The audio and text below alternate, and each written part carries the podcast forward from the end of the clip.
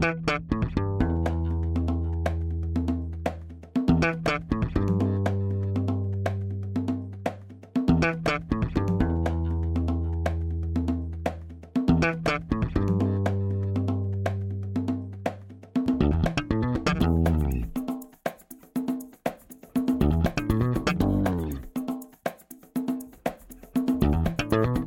Este é o Tapa da Mão Invisível, podcast destinado àqueles que querem ouvir ideias que abalam sociedades e que não são ditas na mídia tradicional.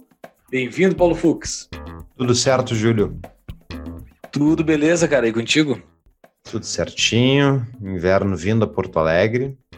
E hoje temos um convidado que é gaúcho, eu acho, né? Mas não mora no Rio Grande do hum. Sul. Então, quem é o convidado de hoje, Júlio? Mas o principal ele faz que é tomar chimarrão, né? Então, para ser gaúcho tem que tomar chimarrão, então ele está tomando chimarrão enquanto fala com a gente. Seja muito bem-vindo, Felipe Hermes. Muito obrigado, prazer é meu participar aqui com vocês. Acompanho um bom tempo o programa, gosto bastante. Nasci no Rio Grande do Sul, mas me mudei para diversos outros estados. Acabei morando um tempo lá no Ceará. Aliás, um tempo não, morei 15 anos no Ceará morava em São Paulo agora há pouco, fui para o Rio Grande do Sul, agora estou no Rio, que é um estado um pouco peculiar, que você há muitos amigos que vêm para o Rio de Janeiro e eles já lamentam por você, mas é um estado que eu acho curioso porque tem uma série de, de similaridades com o Rio Grande do Sul, né?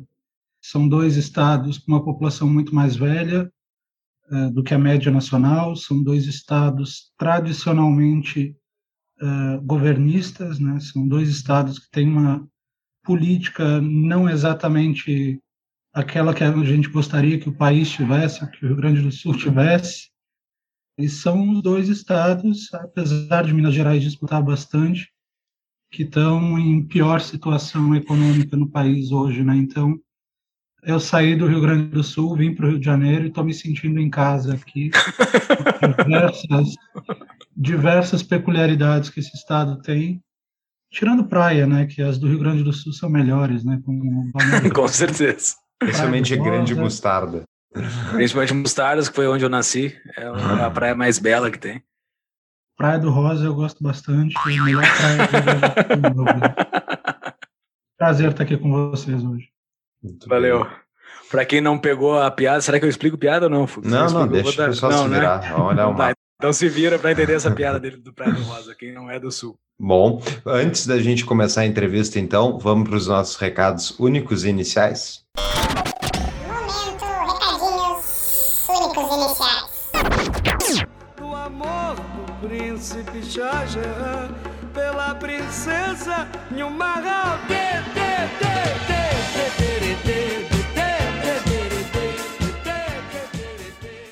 Então, pessoal, vamos falar da nossa parceira DBI Contabilidade.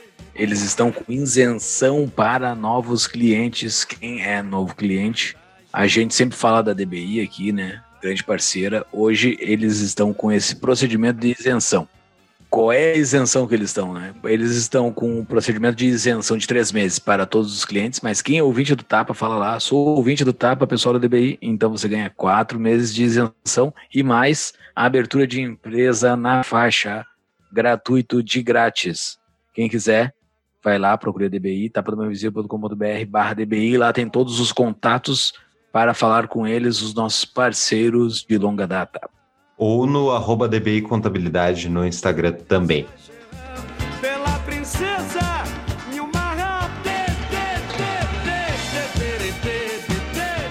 Fora isso, bom episódio com o Hermes. O Hermes é meio tímido ao falar, mas o conteúdo que ele tem é absurdo. Então, quem não conhece, se tem alguém aqui que está ouvindo não conhece o Hermes, fica a dica.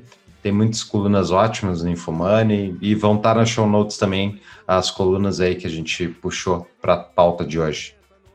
Exatamente. O conteúdo dele é muito bom nas redes sociais. É um cara polêmico. Lá no finzinho, escutem até o fim do episódio, que ele deixou uma polêmica lá no finalzinho do episódio.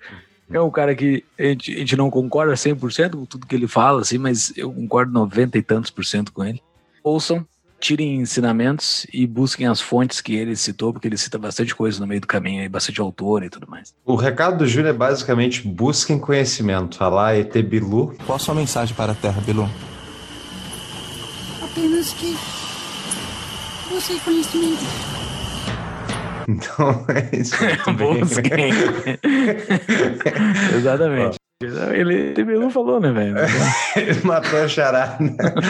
Bom, fora isso, pessoal, se você não é apoiador do Tapa ainda, você não sabe o que está perdendo, fica a dica, entre no nosso apoia-se, apoia.se barra Tapa da Mãe Invisível, venha se juntar à maior comunidade liberal do mundo. Não, não, não é a maior, mas...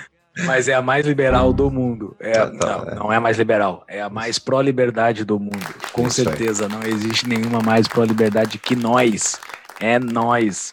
Entrem lá, tem uma galera espetacular entrando. Caso você queira apoiar o Tapa de outras maneiras, temos os nossos patrocinadores. Entrem pelos nossos links no site, facilita o nosso acompanhamento aí de que tráfego que a gente está enfiando para os nossos parceiros. E tem os nossos links da Amazon.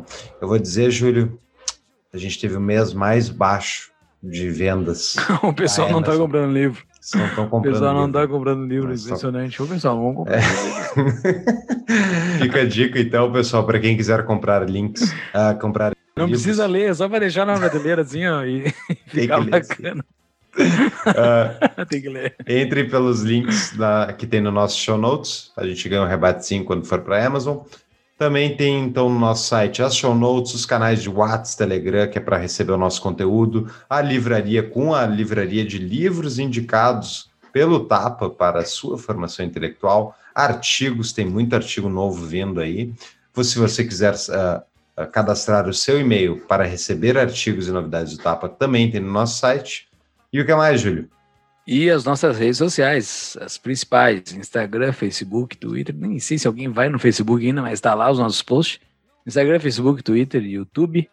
Quem não está nos vendo, vai lá no YouTube, nos sigam. Os nossos vídeos estão todos lá, dê o like, ativa o sininho, essas coisas todas. E o nosso novo produto, né, Fux? Isso aí, o nosso seminário, a gente já teve até o momento dessa gravação dois, eh, duas gravações, estão disponíveis já para quem já Dois comprou. encontros. Dois encontros. exato, onde eu apresentei eh, inicialmente, depois a gente teve uma bela discussão, discutimos as seis lições, que era um, evento brinde, passando a régua eh, no conteúdo do Mises sobre como é que funciona o mundo, digamos assim. E no segundo encontro, o primeiro oficial, a gente tratou especificamente de intervencionismo, que é como ele classificaria essa gororoba que a gente vive, e ficou muito bom, discussão ótima. Falei coisas que eu nunca falei nesse podcast, fiz questão de falar conteúdo novo e não só fui, não foi só eu. Então fica a dica. E os pessoal. debatedores for, tiveram uma participação excelente desses dois primeiros eventos. Quando esse episódio for ao ar, já terá ocorrido o segundo encontro oficial, que vai ser conduzido por mim, sobre o livro Liberalismo.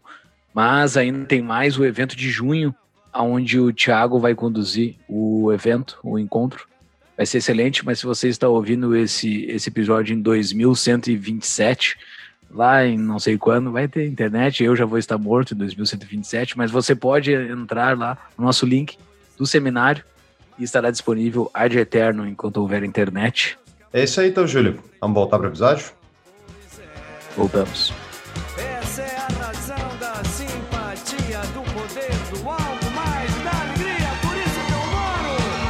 Moro num país tropical. Quero ver.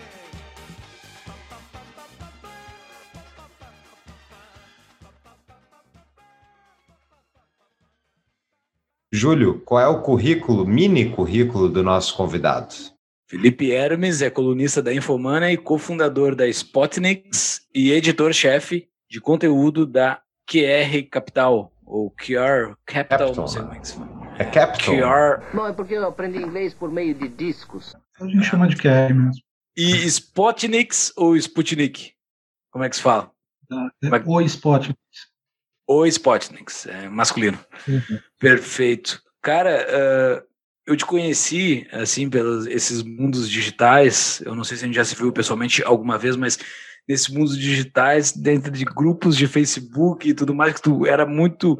Era, não, tu és ainda muito. ah, tu produz muito conteúdo digital, em texto, assim, né? Tu tem uma Uhum. produção muito grande. Eu acho que foi ali nos idos de 2013, 14, ali, né, quando o boom liberal que ocorreu, né, com a Santa Dilma que fez esse- isso, isso por nós. Como é que foi a tua trajetória? Como é que tu se tornou esse cara com grande produção textual que faz boas análises? Assim, como é que tu te desenvolveu? Como é que tu chegou até isso?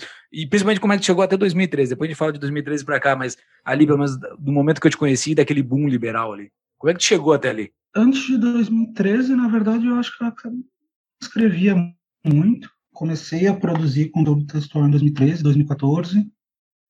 Foi uma época realmente bem curiosa, né? Você fala desses grupos de Facebook, eu lembro que estava lá o Kim Kataguiri, o Felipe Martins, tava uma galera que, que hoje está aí, é, alguns fazendo besteira, outros menos, mas estão aí na política nacional. Né? Então, uh, foi uma época bem curiosa, né? de, de discussões mesmo. E como você falou, foi uma época em que a Dilma contribuiu demais para a formação do movimento liberal. Né? Eu acho que quando você tem uma situação que é tão fácil e tão obviamente antagonizável, você acaba criando uh, um espaço muito grande para novas ideias, né? E, e, o liberalismo nasceu ali naquele período, ou renasceu, né? Diria esse novo liberalismo nasceu naquele período uh, muito por conta disso, por conta da, dos erros evidentes que a gente tinha, uh, mas tinha alguns problemas, né? Que especialmente levaram eu e o Rodrigo, por exemplo, a criar os Spotniks e antes o Liberzone, problemas que a gente identificava no liberalismo brasileiro, por exemplo, de que a gente importava muito conteúdo e importava muita pauta. Então, por exemplo, a gente estava tendo no Brasil uma situação de congelamento de preços ali na Petrobras durante o governo Dilma, e ao mesmo tempo a gente tinha uh, grandes sites que estavam difundindo a teoria liberal, né? Foram fundamentais em, em sedimentar a teoria, mas que estavam discutindo pautas uh, tipicamente americanas, né, pautas que não dialogavam bem com o conteúdo ou com o cotidiano político brasileiro, né? E que eu acho que depois se tornou uma norma também dos liberais uh, abordarem muito o conteúdo local, mas nessa época eu acho que existia uma lacuna de produção uh, em texto que fosse voltada para essa realidade do país e que saísse um pouco desses autores teóricos e fosse mais para a gente discutir o nosso dia a dia aqui, né? discutir o que estava de errado, uh, entender os problemas e aí poder propor soluções tipicamente nossas. Né? Então, o Spotnix nasce em setembro de 2014, mas ali por 2012, 2013 a gente já estava iniciando alguma produção de conteúdo próprio inicialmente como convidados, né? Eu lembro que o Joel Pinheiro da Fonseca escrevia bastante no Liberzone e outras outras pessoas também acabavam escrevendo bastante. E a gente buscava sempre essa produção baseada nessas nessas votações cotidianas que a gente tinha, nesses problemas cotidianos que a gente tinha, né?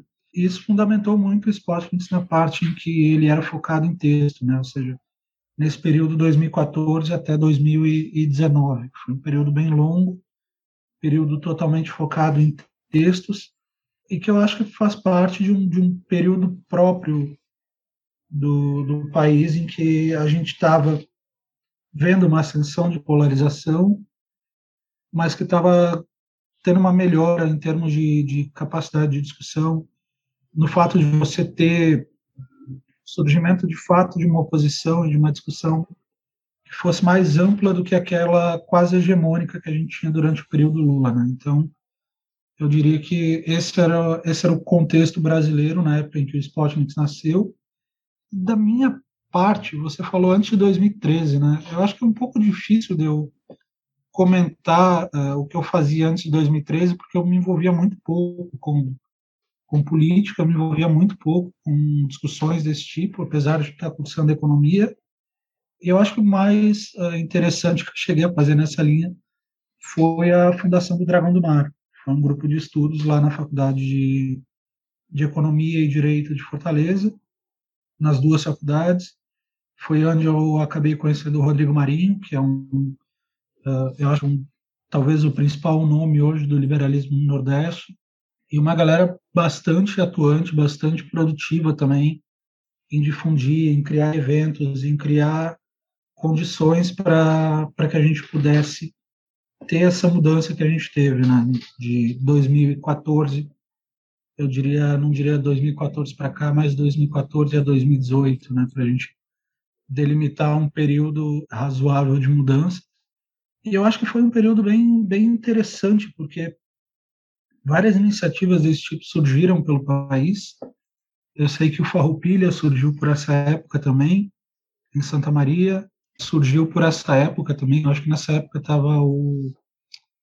Não lembro se o Frael estava, mas o, o Jean-Luc com certeza já estava brigando né, com, com os colegas de faculdade dele para fundar esses grupos pelo país. Né? Então, foi um período, eu diria que até transitório, entre a gente ter esses grupos nascendo nas universidades brasileiras e aí depois, em 2013, 2014, especialmente com junho de 2013, a gente ter um encontro nacional de discussões, começando pelo Facebook e depois mais integrado. Né? Deixa eu voltar um pouco. O Liberzone, eu não lembrava mais Liberzone. Eu, eu te conheci quando eu li algum texto no Liberzone. Isso foi antes do Spotnix, né?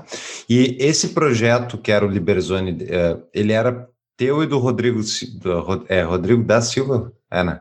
É o Rodrigo da Silva. Isso. Era de vocês dois, tinha mais gente, mais gente e tipo, o que, que definiu o início do Spotnix e o, o abandono do Liberzone? E só um parênteses antes, até, uh, quando eu estava na diretoria do, do IEE, toda diretoria do IEE tem um, do Instituto de Estudos Empresariais, fora, faz Fora da Liberdade, toda diretoria do IEE tem um problema, que é a, quem é que a gente vai dar o prêmio de liberdade de imprensa no país. Né? Basicamente, algum jornalista ou alguém que esteja defendendo nos uh, meios de comunicação pautas liberalizantes que sejam, né? E eu me lembro que eu pesquisei, pesquisava, já acompanhava bastante notícias, notícias meio liberal, não tinha ninguém fora o Spotnix. E tanto que a gente deu o prêmio para o Spotnix, foi um, uh, muito orgulho daquele prêmio que a gente deu. Foi muito bom. Ganhamos pro WO, então. É, é, não, mas é não só WO no meio liberal, mas aí que tá a questão. Uhum. O trabalho que vocês realizaram é, e realizam, enfim, o Spotnix continua realizando, é, tipo, não tem na mídia. Ninguém. Que não, não precisa nem ter uhum. pauta liberal, mas é, eles têm uma pauta contrária liberal automaticamente. Então, não sei essa é a sua uhum. opinião, Felipe, e exatamente o que aconteceu essa transição aí que levou para o Spotnix? Eu acho que o Liberzone ele era um, um blog de nicho, ele era um blog totalmente pautas liberais e tentando recriar aquilo que a gente analisava que tinha ali, por exemplo, com Miss Brasil e adicionando pautas brasileiras, né? A diferença é que o Spotnix ele tenta ser um pouco mais abrangente e colocar dentro dos seus princípios editoriais todos os preceitos liberais. Né? Então, você tem ali, basicamente, livre mercado, livre expressão, todos os, os fundamentos liberais. E aí, com essas ferramentas, ao invés de falarmos das ferramentas, a gente fala das outras discussões, termos mais amplos. Né? Então, a gente não vai fazer, por exemplo, hoje que a gente está no YouTube não vai fazer um vídeo explicando o que é liberdade de expressão, mas colocando por meio de um debate, por meio de uma discussão e antes por meio de exemplos práticos, por meio de analisar essa essas situações esdrúxulas que a gente tem no país, tenta deixar claro uh, esses fundamentos, né? Então, é meio que desmistificando a teoria por meio de exemplos práticos, né? Eu acho que essa foi uma diferença que a gente teve do Spotnix para o Liberzone, mas outra outra diferença fundamental foi de marca, né? O Liberzone, ele naturalmente pelo próprio nome ele já é nichado, né? Então, Sim. quando a gente percebeu que estava ali com seus 400 mil acessos por mês, chegando no, no limite da bolha, ficou inviável de, de manter o projeto, né? Porque tanto economicamente quanto por ideias em si do projeto, ele se tornou inviável, né? Porque você não pode ter um, um site nesse aspecto que tenta abordar o país, que tenta trazer um conteúdo mais amplo que que seja focado em nicho, né? seja totalmente nichado. A não ser que você seja um instituto, que você seja um think tank, e, e algo do tipo, né? E aí esse, esse é o seu objetivo. Mas o nosso objetivo enquanto um site de mídia independente não era esse. E aí o Spotnik nasce dentro de uma reestruturação uh, de marca, uma reestruturação de, de ampliar os horizontes também. E aí você pega, por exemplo, o próprio nome já faz uma, uma pequena confusão né, entre, uh, entre esquerda e direita, uh, considera também o que a gente tem hoje, por exemplo, quem já conheceu a nossa sede lá em São Paulo vai ver que a gente tem uma coleção enorme de, de objetos da Guerra Fria, objetos da Segunda Guerra Mundial, por exemplo. Primeiro, porque esse período, infelizmente, ainda domina muito as nossas discussões. Né? A gente tem uma discussão muito pautada em conceitos da Guerra Fria. A gente vê essas ideias permanecerem até hoje. Segundo, meio para implicar um pouco, né? para criar uma, uma discussão e ser um pouco chato de embaralhar os conceitos e deixar as pessoas uh, menos presas nesse, nesses conceitos fechados e mais propriamente em, em ideias que vão formar esse conceito, né? discutir as ideias em si. Sim. Você já deve ter ouvido falar na nossa apoiadora desde o episódio 4, a CapTable. Essa fintech nasceu para propiciar investimentos em startups para todos. Mais de 10 projetos já foram lançados com sucesso, com apoio de mais de 2 mil investidores engajados, tornando assim a CapTable um ecossistema de encontro entre recursos e inovação. Muito mais do que só um investimento, investir via CapTable é a oportunidade de estar em contato com startups inovadoras e ter ganhos além de financeiros. Para conhecer mais sobre essa baita empresa, veja no nosso site uma entrevista com um dos sócios dela. Acesse tapadamãoinvisível.com.br barra cap.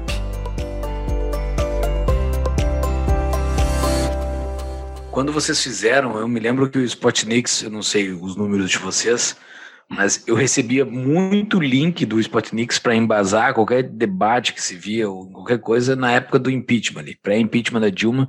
Vocês produziram um, um conteúdo desmistificando coisas que eram jogadas na pauta do impeachment. Assim. Eu, eu vejo, uhum. não sei, talvez eu esteja puxando muito saco, assim, mas eu vejo que o, o, o cenário do impeachment seria outro se não houvesse o Spotnix.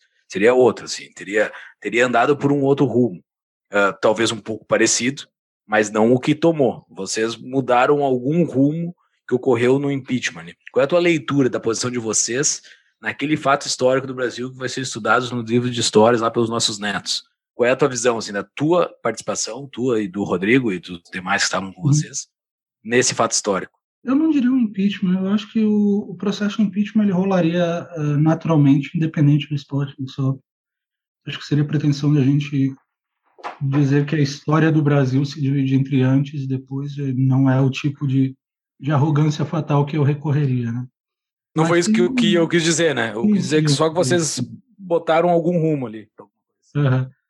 É, mas tem um fato, um fato nesse processo inteiro de mudança de visão em relação ao governo Dilma uh, e um negócio que se tornou, acho que, consenso entre basicamente toda a direita, bizarramente é o meu primeiro texto no Spotnik, que é um texto que chama 20 obras financiadas pelo BNDES em outros países, que é um texto de setembro de 2014, basicamente um ano antes do TCU obrigar o, do STF por pedido do TCU, obrigar o BNDES a revelar esses contratos, foi um texto pautado inteiramente em notícias que estavam na mídia, mas que a mídia noticiava como coisas banais. Assim. Por exemplo, você tinha uma notícia na Exame de que o BNDES agora está financiando uma hidrelétrica na Nicarágua da Eletrobras, construída pelo Odebrecht. E aí você ia pesquisar todas essas questões, eu acho que não tinha na época o livro da Malu Gaspar para me guiar ali para entender que o Odebrecht de fato estava construindo o Brasil e a América Latina, mas pesquisando essas questões e principalmente tendo fazendo a pergunta certa, o que eu acho que sempre foi o diferencial do Spotting, você saber o que perguntar e não exatamente uh, encontrar as coisas, uh, a gente acabou coletando um bom um bom número de, de obras que não eram exatamente uma coincidência. Né? Existia um método ali, existia uh, um aumento expressivo de financiamento por parte do BNDES de obras no exterior, de obras em países uh, nada democráticos, envolvendo a Odebrecht. Né? Então, essa discussão, que é uma discussão que eu já tinha com o Jeová, que é um outro amigo meu que fundou o Dragão do Mar, que ele tinha lá, acho que em 2009 ou 2010, ele tinha uma página, não lembro se, se ainda era no Orkut ou se era no Facebook, que era contra o Banco dos Ricos, o nome da página dele, que era basicamente denunciando o BNDES. E aí, ali por 2013, 2014, eu acabei pegando esse tema, tentando esmiuçar o que eu podia. Foi meu primeiro texto, curiosamente.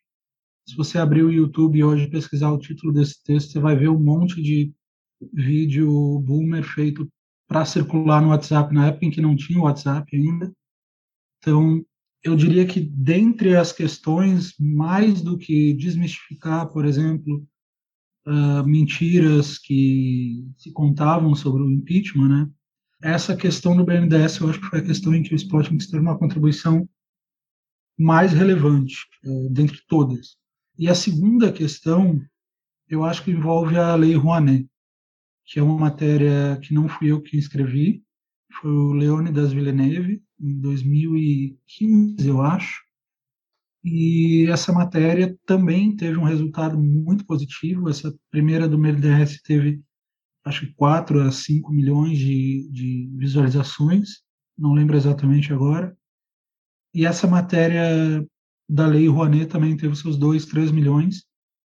E colocou luz um dado que era público, mas que ninguém se perguntava exatamente da maneira correta a, nosso, a nossa maneira de ver as coisas, né? Por exemplo, por que que por que que o Luan Santana, que é um cara que faz show cobrando, sei lá, 100, 200 mil reais, precisa de 3 milhões de reais em subsídio público para fazer uh, um DVD? Por que que a Cláudia Leite precisa? E aí, se você vai mais à frente ainda, você vai ver que tem musicais que cobra ingresso, sei lá, 150, 200 reais, até mais caro que isso, em valores da época, uh, que recebiam seus 30 milhões de reais em subsídio público. Né? Eu acho que, do ponto de vista prático, isso pegou bastante. Né? Eu acho que essa, essas duas contribuições do Spotnik foram bem relevantes.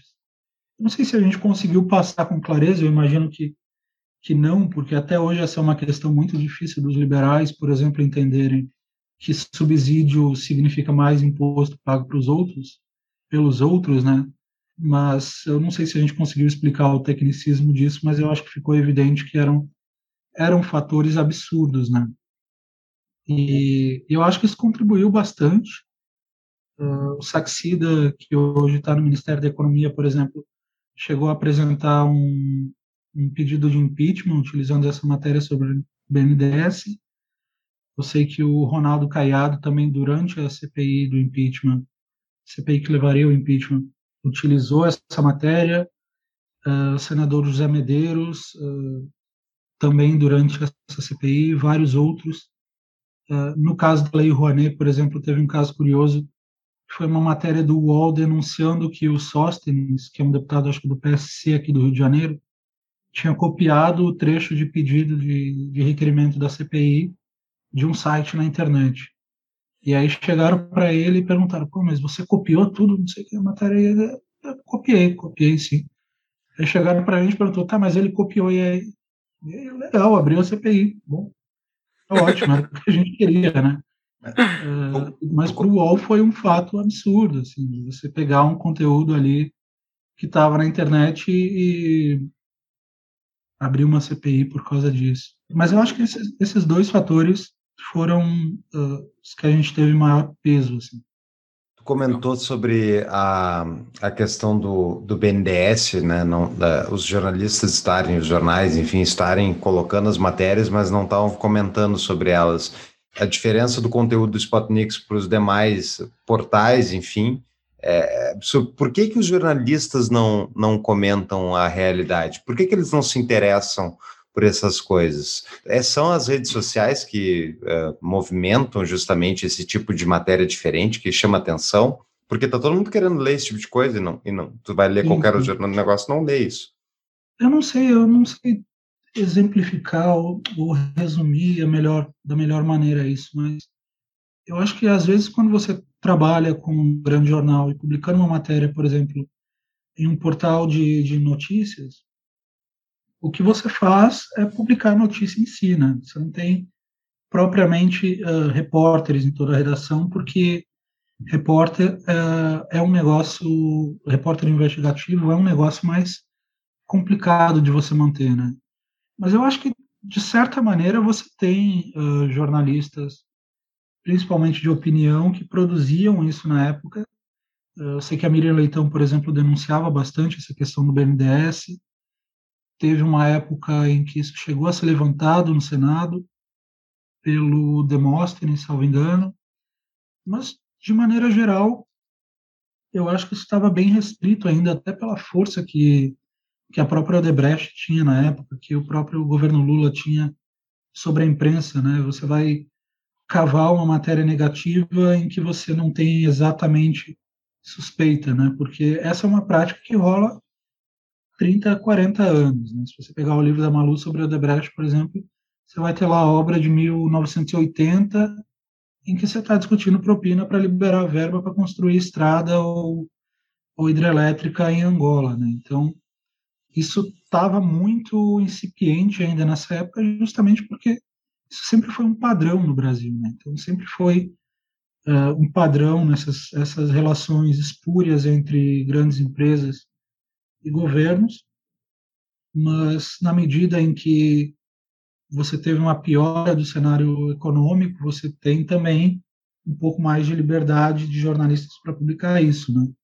Você pega, por exemplo, o Diego Escostegai, uh, que é um grande amigo também, que fez um baita trabalho sobre a Lava Jato na Lava Jato não, sobre a Debrecht na África. Inclusive, tem umas duas semanas ele ganhou um processo do Lula por conta disso.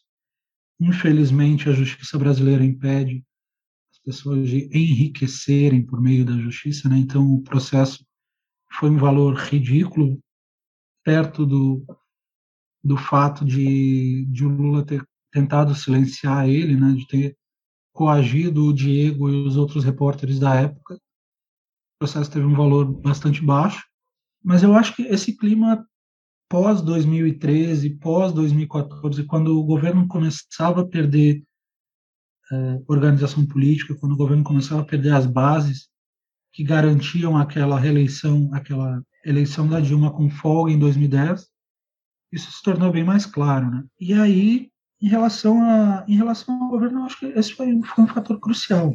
Em relação a outras perguntas, eu acho que é há uma, há uma distinção muito grande no Brasil entre o que a mídia pensa e o que os jornalistas pensam, né? Se você pegar o editorial de qualquer, qualquer jornal no Brasil, você vai ver que estão ali princípios liberais básicos. Se você pegar o que o jornal, o que o jornal em si escreve, você vai ver uh, posts uh, bastante liberais até, né? Pelo Estadão, pelo Globo, até pela Folha.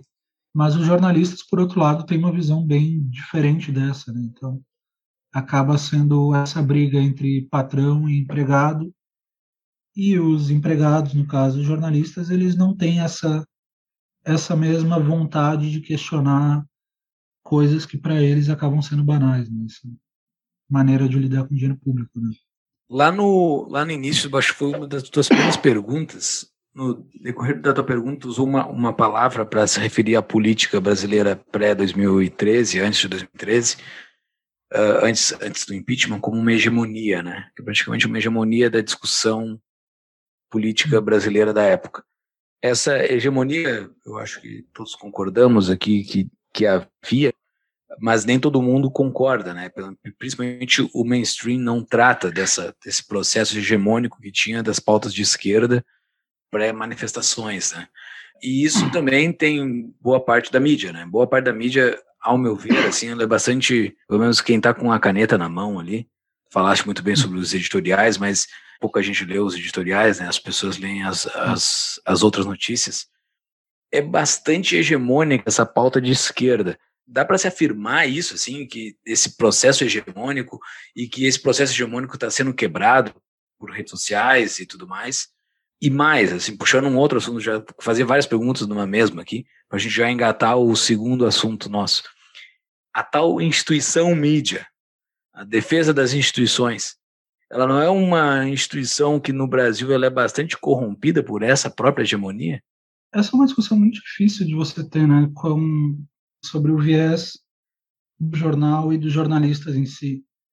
Eu acho que não só redes sociais, mas o fato de você está aceitando mais uma mídia que tem um posicionamento claro, que segue esse posicionamento, é, isso é bastante positivo, né? Bastante positivo para o país. Se você olha, por exemplo, nos Estados Unidos, isso é, é uma banalidade. Se você olha para a Inglaterra, também é banal. Mas no Brasil ainda existe esse, esse temor de que a imprensa ela tem que ser imparcial e perseguir essa imparcialidade como se fosse o santo grau, né? Uh, e na realidade não, eu acho que a imprensa tem que ser transparente e principalmente honesta quanto aos valores dela. Uh, eu gosto muito de um exemplo que é, salvo engano, de 2015 ou de 2016, em que o, o editorial do Globo fazia uma defesa de mensalidades em, em universidades, que é uma pauta relativamente óbvia, e o editorial foi muito criticado por conta disso, mas umas duas semanas depois houve uma eleição daquela, se não me engano, do Congresso em Foco, em que jornalistas votam para eleger os melhores do Congresso, né? E os jornalistas uh, elegeram o PSOL como o melhor partido do Congresso. Então, se você olha que a pauta que o editorial defende, ela é completamente absurda daqueles uh, políticos que os jornalistas defendem. E isso se espalha basicamente toda a mídia, né? Eu vejo que o Estadão, por exemplo, na época das manifestações, acho que em 2013 também, você teve uma foto, uma foto do, esqueci o nome do, do dono do Estadão, uh, um cartaz dele protestando com um grande uh, dane-se a Venezuela, né, o foda-se a Venezuela, em que ele botava ali um posicionamento bem claro pessoal dele e que nitidamente não reflete na, na opinião dos jornalistas em si da redação, né. Mas, por outro lado, eu acho que a imprensa em si, por mais que você queira destacar que ela é ideológica, eu acho que os jornalistas são, sim, bastante ideológicos. Né? A própria Folha fez uma pesquisa por meio do Datafolha e concluiu que 60% dos jornalistas deles são de esquerda e a outra, os outros 40% é praticamente tudo de centro. Né? Mesmo assim, ainda existe, eh, até por ética dentro do jornalismo e por transparência que você tem, por obrigação, você ainda tem uh, casos de denúncias relevantes, você ainda tem uma imprensa que, mesmo que ela tenha jornalistas considerados de esquerda, ela ainda é bem relevante ao país nesse aspecto, né? Porque o mensalão, por exemplo, não foi denunciado no WhatsApp, né? Não só porque o WhatsApp não existia, mas o mensalão foi uma operação de jornalistas da Folha, né? O mensalão a própria, a própria Lava Jato foi uma coordenação entre diversos veículos de mídia uh, em termos de divulgação, em termos de, de avanço nessas, nessas pesquisas. Não é à toa que boa parte da esquerda também considera que a mídia é vendida ao capital, ou seja o que signifique. Mas eu acho que, de uma maneira geral, o problema maior está nas universidades que formam esses jornalistas, que têm pouca variação ideológica do que no próprio veículo em si. Né? O veículo, você tem uma liberdade hoje muito maior de formular novas empresas de mídia que tenham uma visão muito mais ampla. Né?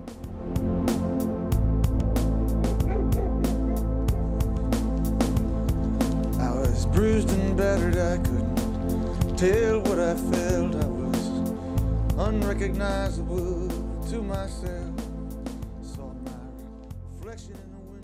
E no meio tempo disso aí que a gente tá comentou aí mensalão, comentou a própria Lava Jato e o Spotnix também, o que mudou talvez nos últimos anos é o impacto das redes sociais no meio político, na imprensa, enfim, por tudo. Uhum. Uh, vocês mesmos têm um posicionamento, enfim, muito presente nas redes sociais. Então eu queria saber, Felipe, qual foi o impacto que teve o crescimento das redes sociais, não só na, na, no jornalismo, mas também na política brasileira. E nas instituições do que um institucionalista.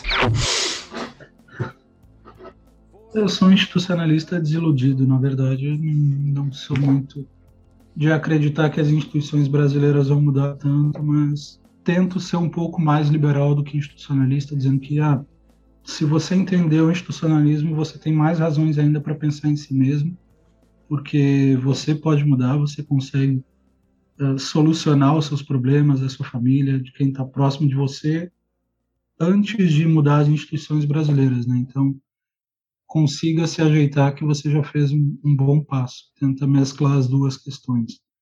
Uh, mas eu acho que a questão das mídias sociais ela impõe uma uma redução na barreira de entrada que é muito alta, né? Muito significativo, por exemplo, hoje a queda de custos entre uma imprensa tradicional e uma imprensa que tenha se adaptado às redes sociais, né?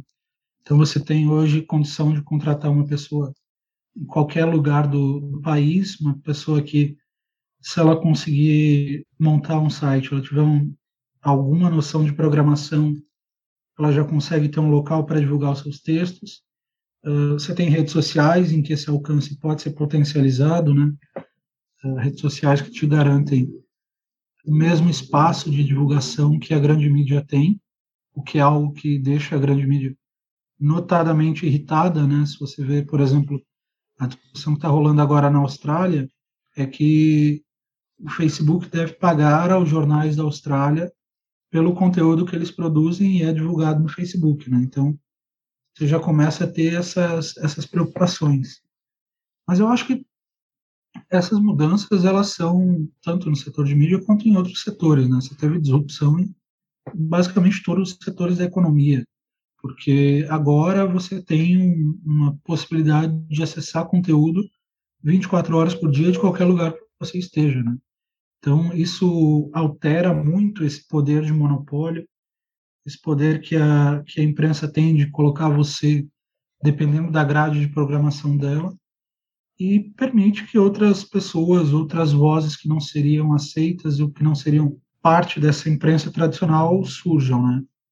Uh, e a mesma coisa vale para a política. Né? Eu estava citando o Kim Kataguiri agora há pouco, que uns sete, oito anos atrás estava com a gente discutindo num grupo de Facebook, e hoje, a meu ver, é o melhor deputado que o país tem, com uma atuação pautada, surgida pelas redes sociais, uma atuação bastante transparente em relação ao mandato dele por conta das redes sociais. Né? Então, você cria esse engajamento na política, você diminui as barreiras de entrada, tornando muito mais fácil que qualquer denúncia se espalhe, né, qualquer questão seja levantada e distribuída.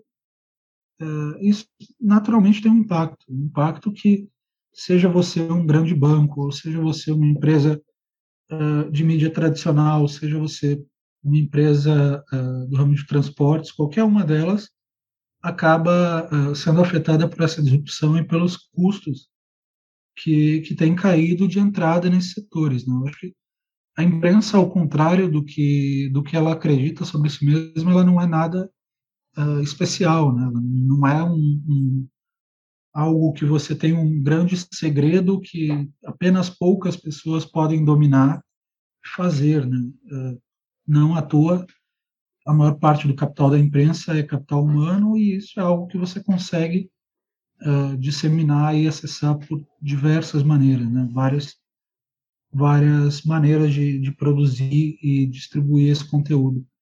E eu acho que se você olha, por exemplo, 2014, na época da eleição, eu lembro que a capa da Veja ainda era um negócio que todo mundo achava que podia mudar a eleição, né? Era um negócio impressionante, ali, era um negócio você está falando, não, mas próxima sexta a capa da Veja vai vir antecipada porque ela pode mudar a eleição. Era aquela capa da Veja que todo mundo conhece até hoje, por exemplo. Eles uh, sabiam que, de tudo. É, eles sabiam de tudo, né? É, e a gente também sabia, mas a gente fingiu que, de alguma maneira, o país fingiu que eles não sabiam. E hoje isso não acontece, né? Tanto que por conta dessa queda de custos que você tem, tem algo muito mais linear, né, muito mais permanente do que ao invés de uma grande revelação que você teria, uh, você vai ter essa situação se arrastando por fatos que precisam ser bombásticos o suficiente, mas que você sabe que não vai durar mais de 24 horas, né? Não à toa que a Lava Jato teve um resultado muito grande, porque ela se estendeu por 56 fases, né? A gente sabia que toda sexta-feira de manhã ia ter alguém preso, né? Ou toda sexta-feira de manhã ia ter algum ministro caindo. Toda sexta-feira iria ter algum grande evento, né? Porque você gerava assunto para o final de semana inteiro ali naquelas operações, que foi uma operação uh, policial que policial e jurídica que soube muito bem se utilizar desse momento de redes sociais. Né? Então, eu acho que um outro exemplo bastante claro disso é o próprio antagonista, né? Para algumas pessoas ainda é uma surpresa que antagonista significa que ele faz antagonismo ao governo.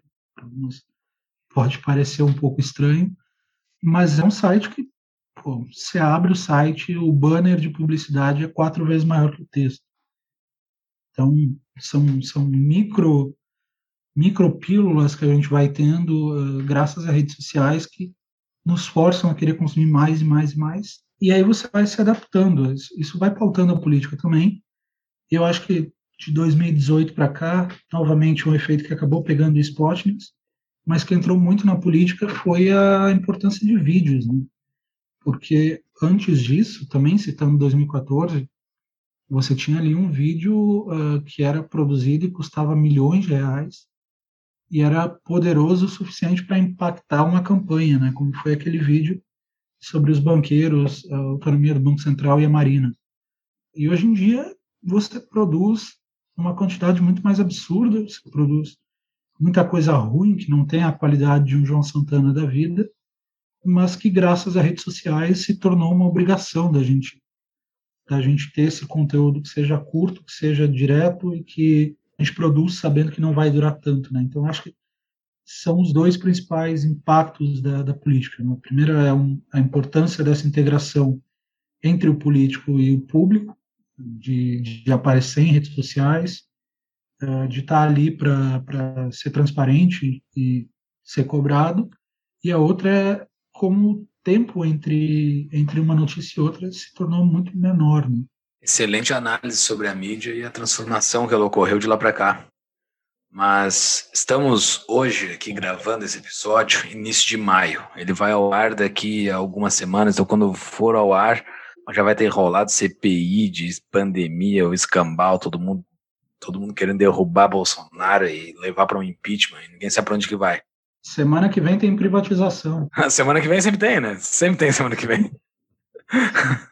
Quando vocês estiverem ouvindo também, semana que vem tem. Quem está ouvindo em 2037, semana que vem tem privatização, pessoal. E daí o seguinte, uh, claro, não, não tem como saber o futuro. Uh, foi, ocorreu o impeachment, veio o Temer. Para quem acompanha o Felipe nas redes sociais, sabe uh, que ele é um, um, cara que tem um certo apreço pelo Temer, né? Se é, se é a leitura correta que eu estou fazendo, que tu gosta bastante do Temer, ou pelo menos comparado com os demais, ele foi melhor, na tua opinião ou se não foi, te defende aqui. Mas veio Temer, Temer fez algumas coisas importantes, reforma trabalhista e o teto de gasto, provavelmente sejam as duas coisas mais importantes que ele, que ele, que ele fez e deixou de legado. E Bolsonaro veio aí, tá aí e não fez muita coisa ainda, né? Primeiramente, sobre o Temer. Qual a tua posição, assim? Tu acha que o Temer foi algo importantíssimo por, por, esse, por esse processo que passou o Brasil pós, pós o impeachment? Ele, pelo jeito, ele, eles foi o cara que pegou a bandeira e, e foi como um líder assim, surpreendente, eu não sei, mas eu não esperava isso, mas ele fez algumas coisas. E ter virado Bolsonaro atualmente, assim, qual é a tua leitura sobre isso, dessa transição Temer-Bolsonaro? Eu acho que, primeiramente, bora Temer, né? eu ia fazer essa piada, mas eu perdi o timing. Muito bem. Resgatando um lema antigo, eu acho que tem duas, tem duas questões aí. A primeira é o MDB, é, como diz a slogan, né? junto com você, quem move o Brasil o MDB. E, como diz aquele, aquela piada, o que falta na Argentina é um MDB, né? Porque, no fundo, é, é o carrapato que precisa manter o boi vivo, né? E isso é uma questão muito interessante do Brasil, de como a gente às vezes precisa não fazer coisas mirabolantes e voltar a fazer o óbvio, né? Porque se você se arrisca demais, você vai pulando de PND em PND, né, de, de Programa Nacional de Desenvolvimento ali da, que a gente tem desde a época do, do Juscelino, se você vai pulando de grandes programas em grandes programas, é, você acaba esgotando um pouco a situação do país, né, porque naturalmente programas acabam sendo um pouco antagônicos entre si e acaba criando um choque muito grande no país. E eu acho que o, o ponto mais relevante do governo Temer foi uh, exatamente a irrelevância do Temer, né? O fato de ele não ser um, um populista, de ele não ter a menor condição de, de conclamar as massas, de ele não ter a menor condição de pautar a imprensa. E foi um momento em que a gente parou de fazer coisas mirabolantes e voltou ali para fazer o básico. Olha, galera, se vocês uh, quiserem ter alguma perspectiva de voltar a roubar no futuro, isso aqui ainda precisa existir, né? ainda precisa uh, existir, né? Muito boa. E, e, eu acho que, de certa maneira, isso tem, tem seu valor, né? É, é óbvio que é, que é uma brincadeira com relação ao Temer, é óbvio que eu não acho que, que o Temer mereça de, de comissão Porto de Santos, eu acho que ele mereceria estar preso, como inúmeros outros políticos. Mas é um fato que, que você teve ali, como você teve no governo Itamar, com a diferença óbvia de que o governo Itamar teve um, um caso uh, relativamente pequeno de um escândalo de corrupção ali, que não, não chegou a durar grandes coisas. Uh, mas foi um momento em que você teve o Congresso e você teve uh, pouco protagonismo individual e mais um protagonismo coletivo ali em torno de de reorganizar a casa e tentar limpar as coisas, né?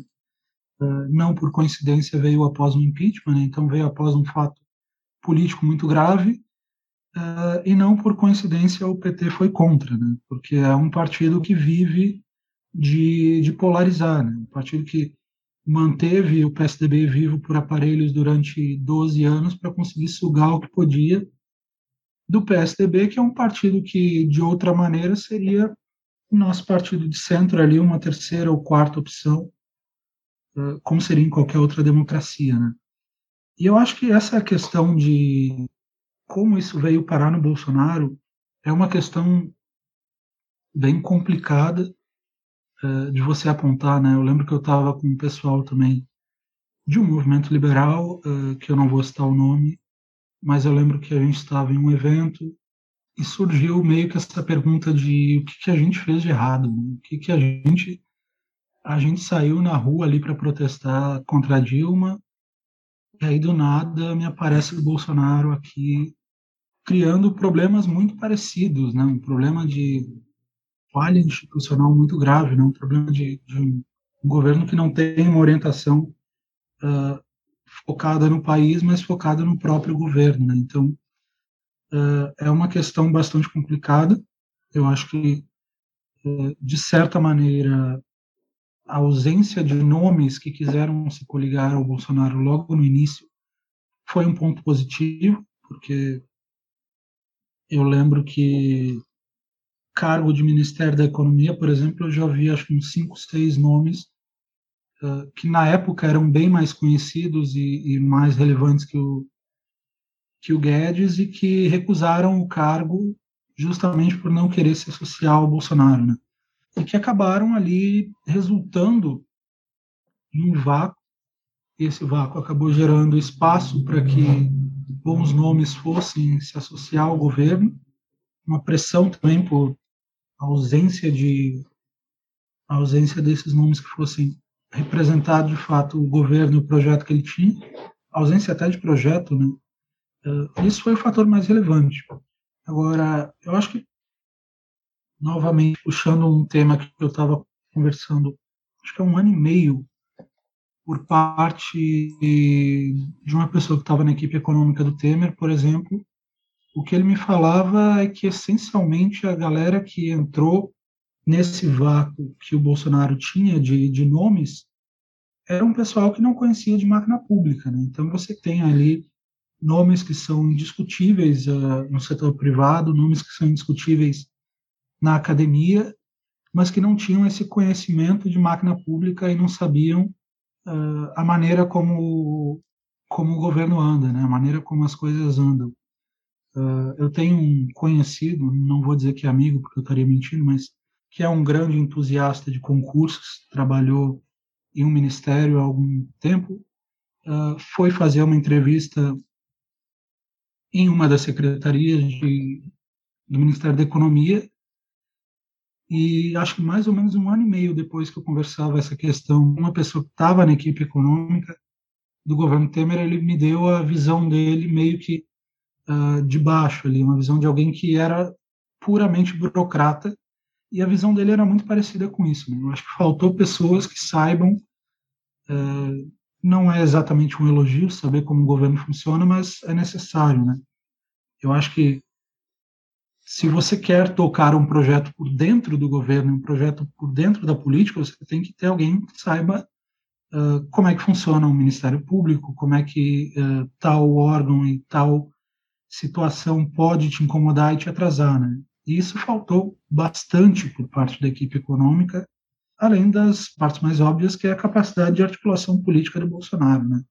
Que é um cara que nunca nunca teve expressão política, talvez até por isso ele tenha se destacado na campanha, né? O fato de que ele era tão irrelevante que não fazia parte dos esquemas, eh, esse é um ponto importante de se lembrar de que, apesar dele ter recebido dinheiro do PP, que é o partido mais envolvido na Lava Jato, uh, recebeu dinheiro da JBS e do, do PP em si, fez aquela triangulação para fingir que não recebeu, que é algo que naturalmente ele não se importa, tanto é que o Onyx Lorenzoni, por exemplo, é um cara que já admitiu publicamente que recebeu dinheiro da JBS e continua no governo com a benção do Bolsonaro. Né?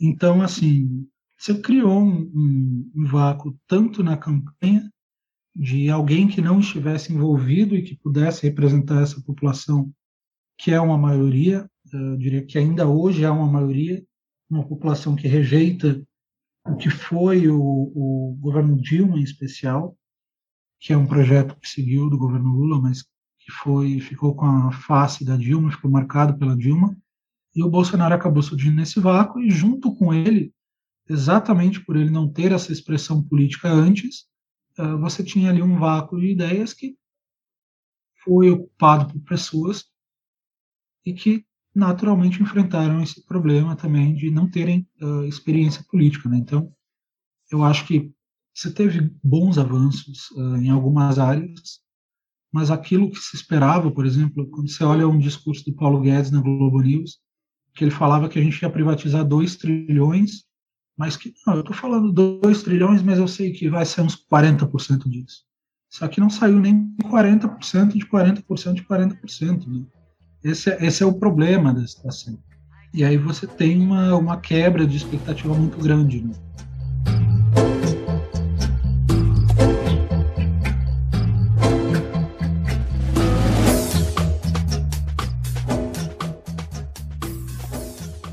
Acho que tu acertou aí é, a falta de experiência, muita gente fora de, muita gente de mercado, né, para como desmontar a máquina pública. Agora, vamos, vamos para a pauta institucional, né, que tu, tu gosta muito do Acemoglu e do, do James Robinson, Porque as Nações Fracassam, uh, um livro que a gente já tratou aqui, um episódio com o Gabriel. Torres.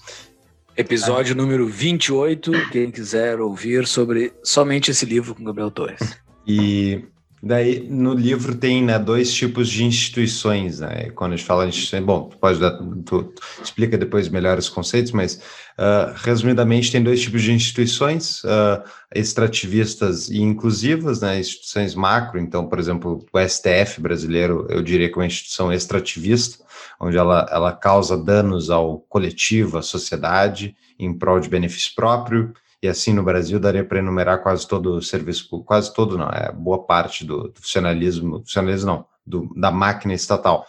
Mas aí a gente pensa, bom, e daí eu até li, tem uma coluna tua que eu vou colocar na, nas show notes aqui, as instituições que tu até mencionou o título, né? as instituições brasileiras estão funcionando, e este é o problema. E o que eu concordo contigo, as instituições brasileiras, elas não pararam de funcionar, elas continuam funcionando para serem extrativistas. E uhum. se tu olha nos Estados Unidos, as instituições, uh, americanas também estão funcionando e também estão sendo extrativistas, a minha visão, do, do uhum. da, da, da, base da, da população. Uh, como é que tu concilia isso? Como é que tu concilia a visão de entender que é importante preservar instituições e tentar melhorar elas? Como é que se mudam essas instituições extrativistas para inclusivas, se na base delas muitas vezes está o poder coercitivo do estatal que não responde a, a incentivos de, diretos. Bom, como é que se muda 300 anos de história no Brasil? Exato.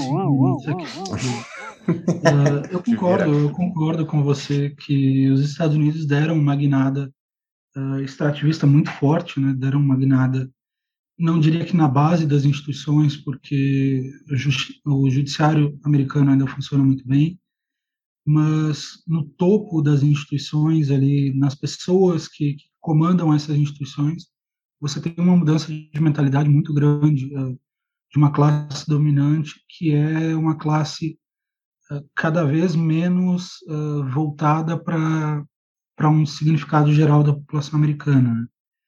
Algo que você ainda consegue segurar por conta do, do colégio eleitoral americano, que eu acho muito curioso quando quando as pessoas no Brasil resolvem fazer piada do modelo que está funcionando ali há 200, 300 anos, e o cara que tem seis repúblicas, quatro, três ditaduras aqui, dois imperadores e, e uma mudança de regime basicamente a cada semana, resolve reclamar que o sistema americano é complicado. Né? O sistema americano não funciona, deveriam mudar, deveriam adotar o sistema brasileiro, um voto para cada pessoa.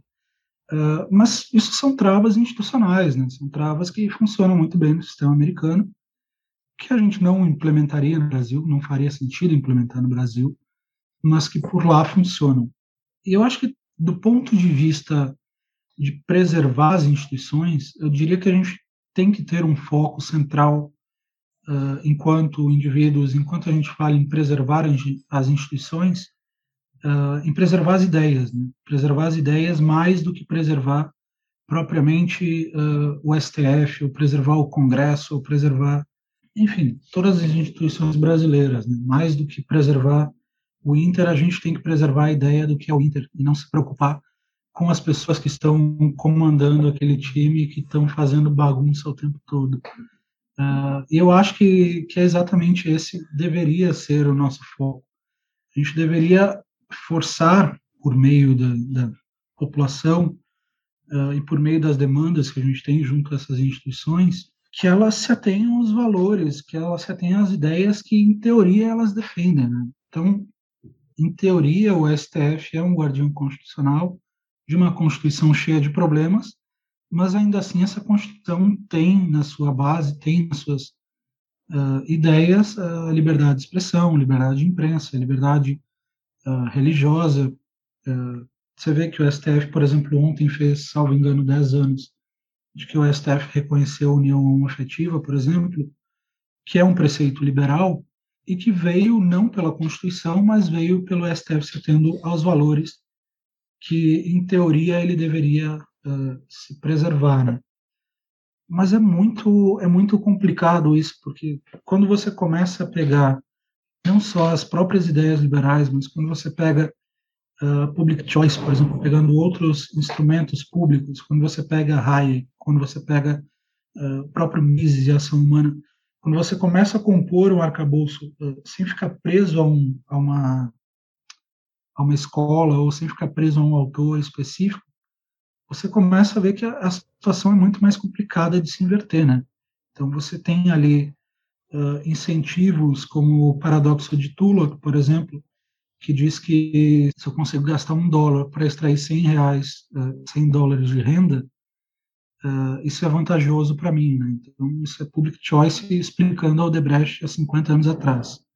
E eu acho que a mudança ela pode ser pautada da mesma forma que eu acho que as instituições americanas estão sendo mudadas, pelas pessoas que comandam essas instituições. Né? E aí depende mais de um trabalho de base, e é justamente por isso que eu acho que o, o trabalho do Bolsonaro não consegue mudar essas instituições, só consegue se adaptar a elas, porque ele não tem um trabalho de base, né? não tem uh, um grupo político que apoia o Bolsonaro, que colocou ele lá para moldar essas instituições. Né? Ele tem um desejo relativamente vago que se uniu em torno do impeachment da Dilma e que posteriormente encontrou no Bolsonaro a única opção ali que não estava diretamente envolvida, né? Então, em termos de mudar, eu acho que esse é um trabalho muito demorado, é um trabalho que demanda anos e anos, mas se você consegue ter um entendimento de que essas instituições elas não estão passando por um pequeno problema, mas elas foram moldadas para ser assim, elas são há 200 anos, elas foram moldadas para chegar nesse patamar de extrair renda da população, de beneficiar um pequeno grupo, de que a exceção não é uh, o STF julgar improcedente a segunda instância, mas a exceção é alguma vez se ter cogitado criar um benefício, criar um benefício não, retirar um benefício que afeta uh, uma minoria da população. Né? Se você tem esse entendimento, eu acho que você já tem um bom arcabouço para fazer mudanças individuais né? e para conseguir se orientar sobre o que você quer enquanto grupo, enquanto movimento, conseguir buscar. Mas eu acho que não sei se, se é um pouco randiano demais da minha parte, mas eu acho que uh, você vê que eu tô, tô fazendo um name dropping aqui gigantesco, né? Justo. Puxando saco, eu estou puxando o saco de todo mundo porque eu faço parte da ala socialista liberal aqui, que é basicamente meu aquele socialista que acredita em imposto. Eu acho que imposto é roubo, mas isso aí é uma teoria do bandido estacionário, eu acho que não tem nada a ver com, com Hofbauer. Mas, de uma maneira geral, se você tem esse entendimento, se você tem esse arcabouço liberal que é muito amplo, que vai de Viena, que vai uh, de, da Virgínia, uh, da Public Choice, obviamente, não do Olavo. Ora porra! Uh, se você tem essas escolas liberais servindo de base para você, você consegue ter uma aplicabilidade no seu dia a dia e ter uma visão um pouco menos romanceada de, de depender do país, né? de depender de que a situação do país mude para que a sua situação melhore. E eu acho que, no fundo, essa é a parte mais importante do liberalismo, né? não é mudar uh, toda a situação, não é mudar toda a situação, mas é criar uh, maneiras de as pessoas conseguirem andar por essa situação e terem uh, melhoria nas suas condições. Né? É, é, é, individual, né, Felipe? É muito mais tu aprender tudo isso para mudar como é que tu encara o mundo e não para mudar o mundo necessariamente. Exato.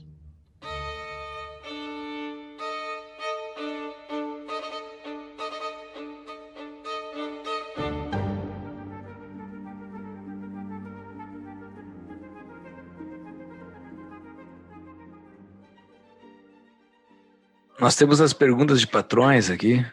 Tu já fosse libertário em algum momento, Felipe? Só para fazer uma pergunta aí. Eu acho que por uns seis meses eu estava relativamente perdido e eu, eu me considero libertário. Porque teve um patrão aqui que fez uma é, pergunta. Eu, eu, eu, sinceramente eu não, não descartaria. Eu diria meio perdido porque eu estava lendo Hayek logo no começo.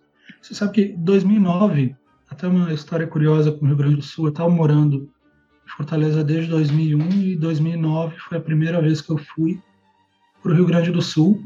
E aí eu fui com a minha prima, que estudava na PUC, na biblioteca da PUC procurar livros de economia. Né? tinha acabado de entrar na faculdade, tinha passado ali três, quatro anos filiado ao PSOL, fazendo militância ali.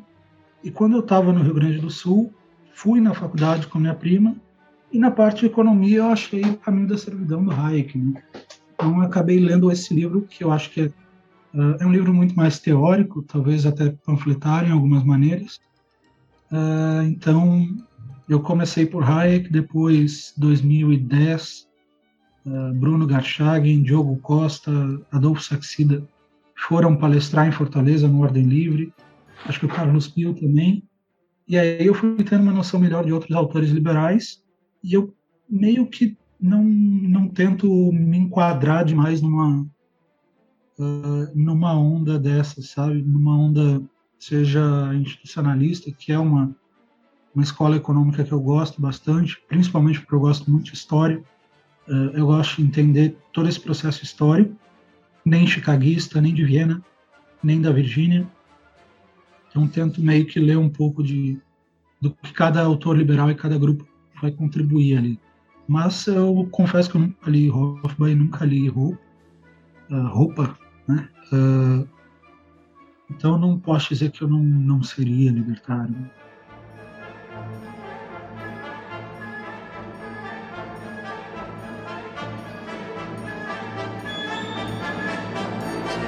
A pergunta do nosso patrão, se eu não me engano, ele é do Ceará, tá? É o Evandro Faria. Se eu não me engano, ele é. Um... Doutor Evandro. Conhece ele? Conhece ele? Ele é apoiador do Tapa, patrão. Momento, patrão, pergunta. E ele mandou a pergunta aqui: quando ele deixou de ser libertário e passou a ser social institucionalista democrata? Então, se tu nunca foi, então. Tu nunca, nunca teve um momento que quando tu. Eu estava com uma galerinha liberal, libertária, e isso gerou algumas confusões. Sabe que eu, eu ganhei um prêmio do, do Instituto Liberal do Nordeste, do qual o Dr. Evandro também era membro, que era o prêmio Inimigo do Estado, com uma foto do Hofbauer. Tenho até hoje esse prêmio, mas eu gostaria de lembrar o doutor que o nome é Instituto Liberal do Nordeste, não Instituto Libertário. É, então, eu já, já tive algumas, algumas confluências também com libertários. É, como eu disse, eu acho que imposto é roubo de fato, tanto pela, uh, por uma visão institucionalista de bandido estacionário do Olson, que é um economista, salvo engano, do final dos anos 80, então é um economista bem recente, Uh, e ele comenta que, de fato, o Estado centralizado ele se tornou um ladrão que, ao invés dos ladrões de caravana que te roubavam qualquer lugar que você ia, ele te roubava uma vez por mês em troca dessa, dessa suposta proteção. Né? Então, uh, eu acho que é uma teoria que historicamente faz sentido e que, de fato, o imposto é roubo. Talvez tenha algumas outras confluências com libertários, mas eu acho que essa é a principal. Ah, só um parênteses, a gente falou sobre isso, para quem estiver curioso, um episódio com Adriano Janturco, há muito tempo atrás. Nós temos uma, no nosso grupo de patrões, no nosso grupo de apoiadores do TAPA como um todo, estamos com 160 e tantos lá, não sei quanto, bastante gente. A gente tem uma perguntinha que a gente recebe todo mundo, né? E, e a pergunta é sempre a mesma para saber o que a pessoa se posiciona, assim, porque é bem divertido. A gente nunca falou aqui, estamos falando agora pela primeira vez, e daí o Hermes Stanislau, que é o nosso patrão, pediu para fazer essa pergunta para ti. Momento patrão pergunta. Na sua opinião, o Estado deveria? Estado deveria. Uh... Para quem não é apoiador do Tapa ainda, já vai se preparando para quando for apoiador, vai receber essa perguntinha. Mas é uma pergunta muito difícil. Eu acho que eu acho que o Estado deveria diminuir gradativamente conforme o teto de gastos vai avançando, né? Porque como eu estava, como eu comentando até com o Rafael, com o Raid, na época do na época do teto de gastos eu escrevi um texto. Teto foi aprovado numa terça-feira, eu escrevi o texto madrugada, segunda-feira, quarta-feira de manhã, tava oito questões para você entender teto de gasto antes de sair falando por aí. Uh, e foi um texto que teve, acho que, 4 ou 5 milhões de visualizações. Foi um dos textos que mais viralizou desse últimos, assim, top 5. Nesse período, a gente estava tendo greve nas universidades. E quando a galera de, de esquerda começou a puxar as greves nas universidades contra o Temer, eles perceberam que só fazer greve, só fechar a universidade não funcionaria muito bem, né? Então você tinha que fazer algum evento ali para para fingir que você estava fazendo alguma coisa além de ficar parado. E começaram, e começaram a pautar debates sobre o próprio teto de gastos. Né? Então, eu e o, o Rodrigo Saraiva Marinho, a gente participou 14 ou 15 debates em universidades e no Instituto Federal de Ceará sobre o teto de gastos. Algumas ocasiões como palestras, outras ocasiões como debates. E foi, foi uma experiência muito legal para mim. Tipo, teve uma sexta-feira, se não me engano, que o IFCE, o Instituto Federal, estava tendo uma assembleia para convocar a greve. A greve foi rejeitada, mas estava praticamente todos os alunos ali. Né? Então a gente deu uma palestra sobre o teto, uh, falando de, dos princípios liberais dele, para cerca de 600, 700 alunos ali entre 17 e 19 anos. Foi uma experiência muito boa. Mas o que eu estava comentando é que quando eu falei com com Rafael Lima, que é ANCAP, libertário, eu estava comentando para ele que se você só pode corrigir o gasto público pela inflação e o país cresce, inflação mais mais crescimento do PIB, então na teoria, se o teto de gastos fosse respeitado e mantido por, sei lá, 20, 30, 40, 50 anos, o Estado diminuiria quanto mais o crescimento fosse fosse ocorrendo, né? Então, uh, esse, essa diminuição do Estado até uma irrelevância dele, até uma diminuição de fatores, uh, seria natural. Obviamente, a política nunca deixaria isso acontecer, mas aí já é um trabalho para os amigos libertários propriamente que entraram na política. Né? Então, não é exatamente o meu trabalho. Muito bem. É, tem algumas perguntas de padrão aqui sobre o Spotnix. É, tu, tá, tu continua envolvido no projeto? Eu sou sócio do Spotnix, mas eu saí da parte de produção. Tá. Então, a primeira pergunta do Ramon. Momento patrão pergunta. Felipe, valeu a pena investir tempo para fundar e criar conteúdo para o Spotnix? Você acha que, está, que estamos colhendo resultados desse tipo de mídia ou vamos no futuro? Eu acho que sim, cara. Quando você vê que o Spotting parou de publicar texto em 2017 e você conversa com pessoas hoje, quatro anos depois, e elas se lembram dos textos, elas se lembram uh, do, do, conteúdo que a gente publicou, você percebe que foi de alguma maneira marcante na, na maneira como uh, como essas pessoas se descobriram, como elas se organizaram politicamente. Uh, então, com certeza, teve um impacto bacana, um impacto que valeu o tempo investido ali, como empresa também, uh, apesar da gente ter tido uma mudança, que foi uma mudança natural do país. Uh, o Spotlinks hoje está trabalhando em questão de conteúdo, está trabalhando em questão de comportamento, que eu acho que é um tema fundamental no país, é um tema para a gente puxar inúmeras discussões sociais, inúmeras discussões, discussões políticas sobre uma outra ótica e a gente consegue casar isso de uma maneira interessante com um projeto financeiramente viável, um projeto que atrai publicidade, um projeto que se sustenta hoje basicamente com publicidade. E isso por si só mostra que, que essa demanda ela foi bem atendida e a gente conseguiu criar um, um espaço legal. Uh, então, com certeza valeu o tempo investido. Eu fui apoiador do Spotnix na época vocês tinham patrocínios, uh, ficava o nome uhum. no site, eu apoiei ele. Você sabe, você sabe que a gente tirou o patrocínio porque em 2016, não, 2017, o Spotnix teve um sócio, né, que era a Eleven Financial, que é uma empresa de, de análise do mercado financeiro que agora, em fevereiro, de 2021 foi comprada pelo Banco Modal. Né?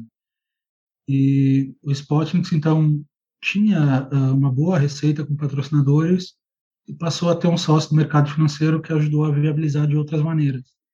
E eu ainda, ainda tenho minhas dúvidas, foi complicado porque, como era uma doação, as pessoas mantinham porque gostavam do projeto. Né? Isso, por si só, já tinha seu valor.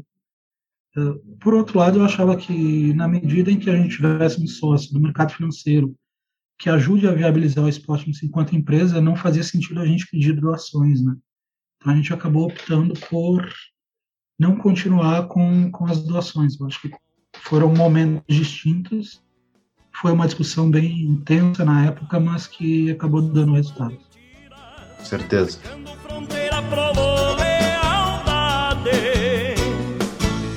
dos trastes da campa, na ventania rusguenta, pranchando a daga gritos de liberdade. Vento cavalo. E hoje em dia, então, Felipe, a gente sabe que está trabalhando com a QR. O que, que é a QR? Qual é o propósito? O que, que tu faz? Como eu comentei durante aqui, o Spotmix teve uma mudança bastante forte para vídeo, né? Para conteúdo no YouTube. Em 2019 a gente começou a lançar conteúdo no YouTube e foi de fevereiro de 2019 a dezembro de 2019 uh, a gente chegou a 1 milhão e 100 mil inscritos, salvo engano. E aí, em dezembro de 2019, a gente deu uma parada para estruturar nossa sede, que ficou pronta final de janeiro de 2019. Foi um baita investimento, investimento pesado em estrutura, investimento em equipamentos, investimento para a gente conseguir, de fato, produzir conteúdo uh, em estúdio com uma qualidade legal. Uh, e aí, em fevereiro, começou o que vocês já sabem, uh, começou Uh, começou a pandemia vir para cá e aí a gente foi diminuindo, diminuindo, diminuindo. E aí chegou ali em março e começou a ficar numa situação bem complicada de manter o canal. E a gente começou a pensar em maneiras de manter o canal. Né? E como sócio operacional da empresa, como eu estava na época, sem de fato conseguir trabalhar no esporte, porque a gente não estava, eu acabei uh, tomando essa decisão em conjunto com o Rodrigo de sair do Spotnix uh, e tocar um outro projeto de um amigo meu que estava criando uh, ou reestruturando a QR. E a QR Capital é uma holding que investe e desenvolve projetos envolvendo blockchain. Então, a principal empresa da holding é a QR Asset, tem fundos de investimento regulados pela Ambima, pela CVM, uh, é uma empresa que tem parceria hoje com os principais bancos do país, que distribui fundos, uh, seja pelas corretoras como a Vitrio, ou por bancos como o Banco Inter, que agora está lançando um ETF também. Primeiro, o primeiro ETF de Bitcoin fora da, do Canadá está sendo lançado pela QR, cerca de um mês depois do primeiro ETF do mundo de Bitcoin ser aprovado no Canadá, então eu acho que é um baita feito para o Brasil, que demorou 20 anos para ter um ETF de ouro, por exemplo, e a gente demorou um mês para ter um ETF de Bitcoin. O que, que é um ETF, para quem não sabe? Um ETF é basicamente um fundo que segue um índice e ele é negociado na Bolsa de Valores. Então é como se você abrisse a sua conta, abrisse a sua conta bancária, fosse no home broker e fosse comprar uma ação na bolsa. Só que ao invés de comprar uma ação na bolsa, você compra um índice. E esse índice pode reunir diversas ações de diversos setores. Pode ser um índice, por exemplo, um ETF uh, que reúne ações de tecnologia, como você tem inúmeros ETFs desse tipo. Pode ser um ETF que reúne ações americanas da Ásia, sei lá, da Europa. Ou pode ser um ETF que reúne ativos, como é o caso do Bitcoin, como é o caso do ouro. Então, uh, esse é um fundo que tem uma gestão passiva, porque ele não tem uh, o objetivo de achar as melhores empresas, de achar uh, os melhores ativos, ele segue só um, só um índice, né? então não tem essa gestão ativa, justamente por isso ele é muito mais barato para o investidor, que vai pagar coisa de 0,9%, 1%, ao invés de pagar 2% mais 20% do lucro para o gestor, de um fundo tradicional de ações, por exemplo.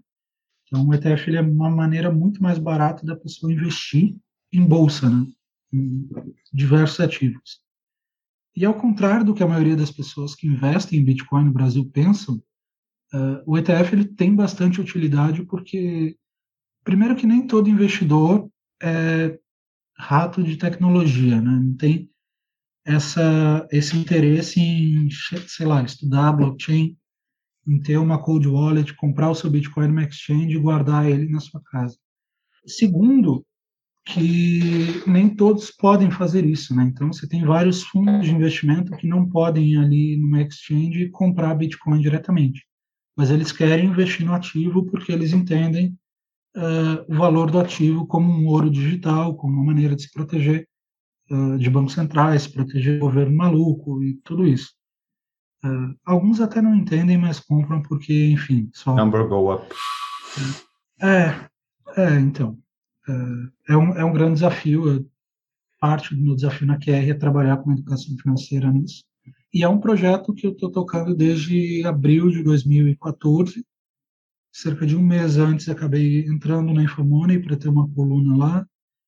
Uh, e é um pouco de voltar aquilo que eu fazia no esporte, que particularmente eu gostava mais, que era falar de economia, um pouco de política, uh, mais do que comportamento em si, mais do que criar situações de debates, ter uma proposição de, de escrever e pesquisar e achar números que vão encher o saco de algumas pessoas e colocar ali nos textos uma maneira de de contribuir com o debate. Então, uh, são dois trabalhos que voltam um pouco às origens do que eu estava fazendo no Sporting.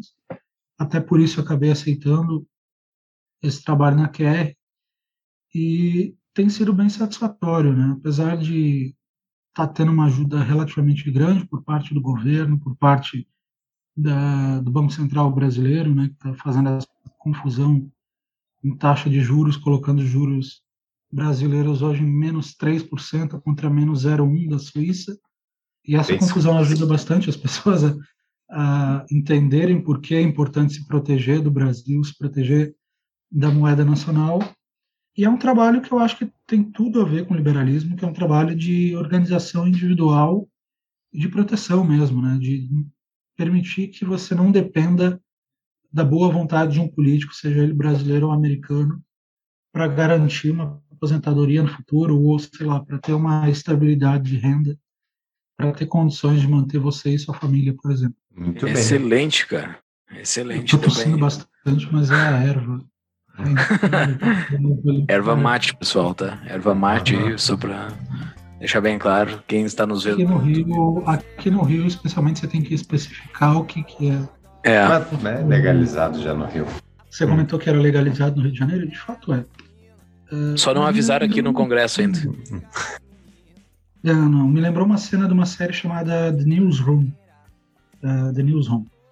Que é uma série do Andrew Sorkin, que é um democrata, que é um cara. Uh, que é o cara que escreveu The West Wing, que é basicamente a série mais conhecida de política nos Estados Unidos e no mundo até.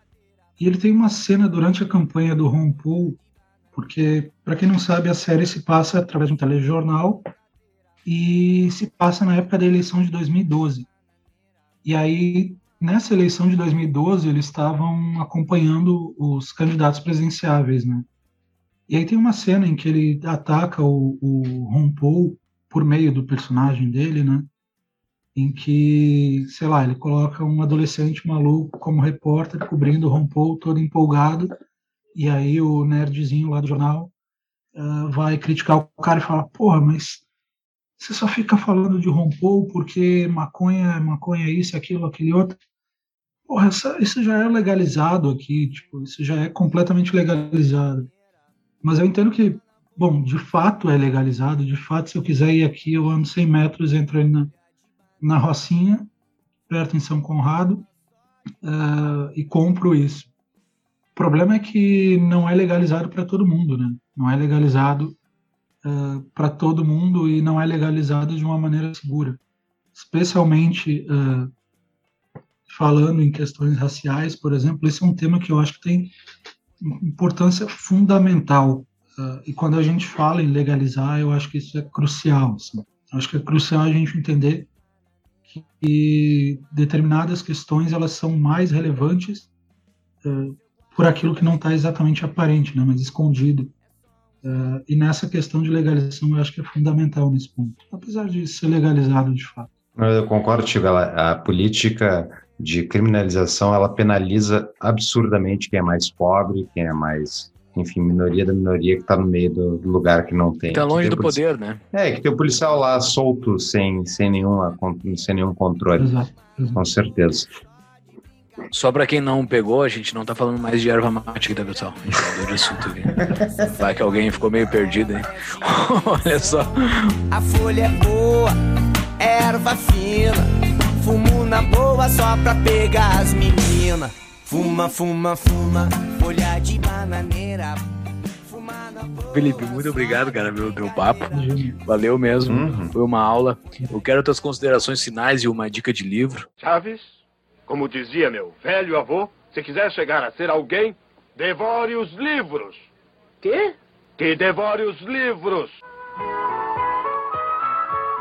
Cara, eu acho que esse é, esse é o ponto mais importante, até que eu tive uma liberdade muito maior com relação a, a isso no trabalho da QR, de entender que mudar o país é legal, que o que a gente fez ali em 2015, 2016 é muito legal, é importante, mas é importante ter esse foco individual também, esse foco de, de desenvolvimento pessoal, porque no fundo isso é o que está mais próximo e é o que você consegue mudar de fato. Né?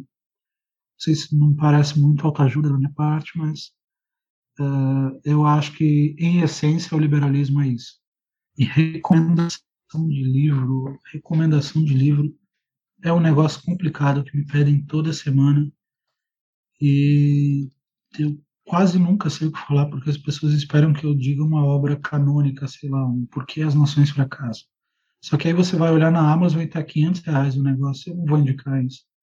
Então eu acho que se eu puder indicar uma leitura agora do começo do ano, seria o livro da Malu Gaspar, que é a Organização, é, que é uma biografia da Odebrecht, que é uma maneira de entender o Brasil. É, eu gosto muito de uma série de, de, livros que abordam isso, né? A própria biografia do Ike Batista, também da Malu Gaspar, explica isso. O Anatomia de um Desastre, que é uma reportagem do Valor, um livro reportagem do Valor, explica também a questão brasileira, como a gente chegou nesse, nesse nessa situação. Uh, e é o tipo de leitura que eu gosto. Eu gosto muito de ler biografia, eu gosto muito de é, livros escritos por jornalistas que estão ali para procurar questões que, que perturbam um pouco as pessoas, né? mais do que ficção, que é uma questão que eu tenho muita dificuldade de leitura ainda. Bem. Muito obrigado, cara. Cara, a gente, o Brasilzão tá indo para essas dicotomias, né? Passou sempre em dicotomias, estamos dando tchau nesse exato momento aqui. Eu só quero te botar numa parede na saída, assim.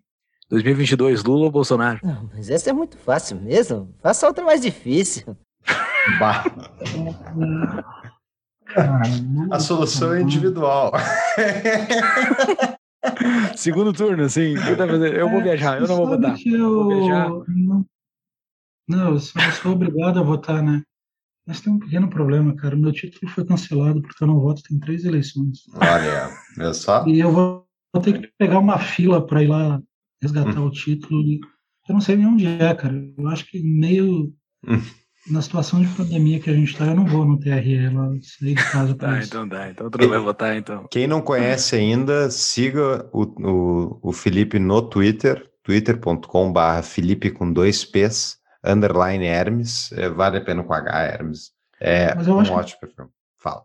Pra gente, pros liberais, é, cenário de Lula eleito seria interessante. interessante.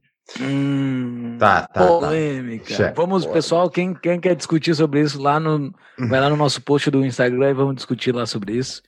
É, que é polêmico porque a Dilma gerou muito liberal, então talvez o Lula gere mais. Indo por essa ótica. Mas... Mas o Temer falou que vai sair candidato, hein? Vai. Eu, eu, eu disse, hein? Primeiro ou segundo episódio, né, Júlio, do Tapa, eu falei, vamos sentir saudades do Temer. Assim, não só eu, é. todo mundo, qualquer pessoa com meio neurônio tava olhando. que saudades do centrão uh, reformista. Muito bem. Felipe, ótimo, muito obrigado. Valeu, cara. Parabéns, parabéns pelo teu conteúdo, sou fã, te acompanho há muito tempo e desejo aí muitos mais textos e conteúdo, tu ajuda muita gente. Valeu mesmo. Valeu, cara. Valeu, obrigado, pessoal. Forte abraço. Abraço.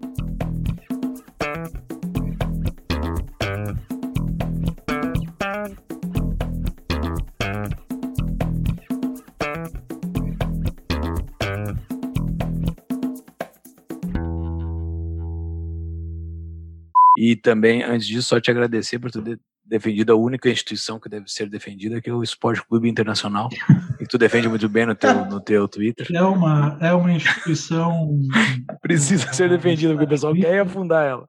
É uma instituição extrativista que existe para ferrar o meu domingo. Ela é mesmo. É uma instituição Porra, é complicado. A Inter, até quando ganha de, sei lá, 3, 4 a 0 ali, me enche o saco. Porque os caras vão lá e tiram a camisa para comemorar toma cartão amarelo por nada, cara. Nada. Não tem nem torcida pra comemorar com a torcida. Exato, exato. Cara. Ele nasceu pra me irritar esse time. Impressionante. Mas eu gosto, eu gosto. Prezados ouvintes do Tapa, aos interessados em gestão empresarial e economia, a minha empresa, Proteus Associados, está auxiliando na criação da primeira faculdade com DNA liberal do Brasil, chamada Hayek Global College. Venha ser meu colega na primeira turma do Hayek Global MBA. Mais informações em tapadomeuinvisível.com.br barra HGC. Use o código TAPA e ganhe 5% de desconto. As aulas são ministradas em inglês. Obrigado.